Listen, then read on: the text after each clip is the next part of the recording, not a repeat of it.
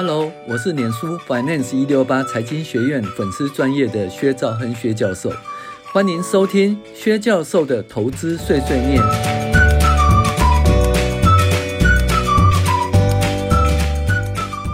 各位网友，大家好，我是薛兆亨薛教授，今天跟大家介绍财报怪谈七，有六十三亿的公司还要跟银行借钱。现金太多也不好吧？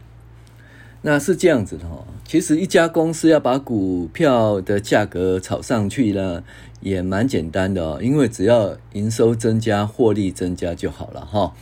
那如何营收增加、获利增加呢？那很简单一件事啊，我就把我的那个存货从我家的仓库哦搬到你家去，那就是就变成营收增加嘛哈。那到时候，反正这样子啦，有些人更狠，连存货都不用搬出去了哈。但是假设我一直从我家的存货呢，从我家仓库搬到你家去，从我家仓库搬到你家去，那我的营收就会增加。那营收增加，那我的毛利增加，然后获利增加哈。难是难到这一点呢、这一种谁都会啊。那可是那应收账款要怎么办呢？对不对？因为我货出去是没错，那是销货增加，可是当初是借应收账款带销货嘛，那你这样一直出去应收账款就积很多积很多哈。我们下一集再来讲应收账款的事啊。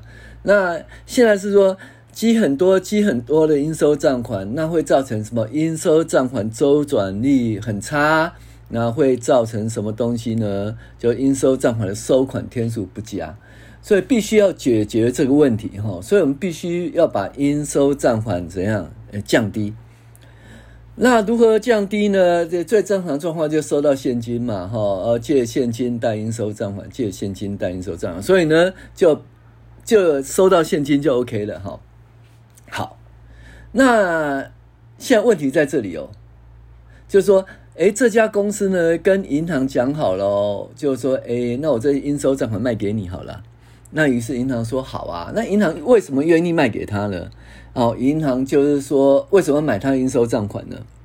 因为他跟银行讲说，这些哈，我这些钱都存在这里，我不会动，哦，我不会动。那银行当然好，你想想看，他的应收账款卖给他，呃，那银行收的是利息啊，更高啊。可是收到了钱以后呢，那要存在银行里面不会动，那这个。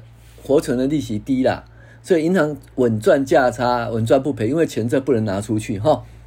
那所以呢，因此它的现金就越来越多，越来越多，越来越多哈。那从四十一亿变成五十三亿，变成六十三亿哦，现金跟银行存款。那好玩就在这里哦，它。他的那个像他那一年的五十三亿的那个现金呢、就整年度的多少营业收入才四十二亿，现金居然比营业收入还多还高哈，就现金营收比是一百二十六点五八哦，太离谱了哈。好，那最后。可是你想想看啊，这个现金是看得到吃不到，就放在银行那一边，所以公司的营运还是需要钱呐、你看你的存货是不是还要再出去，还要变成应收账款，应收账款再变成现金，现金就卡在银行那一边哈。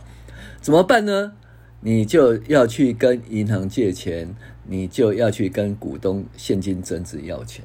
哦，所以就出现了很好玩的一件事哦，就说哎，现金是营业收入的一百二十六点五八倍啊，也是固定资产的最，也是资产的最大项目。结果公司现金竟然不够，然后去跟银行借钱，然后去跟股东要钱。那所以呢，你看这家公司自由现金流量很很高啊，可是那现金都虚的了哈，因为是不能动的现金。那最后终于怎样周转不灵啊，就倒了啊。哦，这告诉我们一件事哈，就是说，其实一家公司的现金太多也不见得很好。如果现金是占总资产的诶最高的比例，或现金甚至比营业收入还高，我们就怀疑说，它这个现金是不是假的？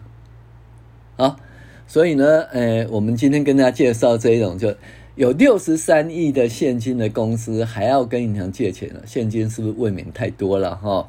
好，谢谢您的收听，我是薛兆亨薛教授。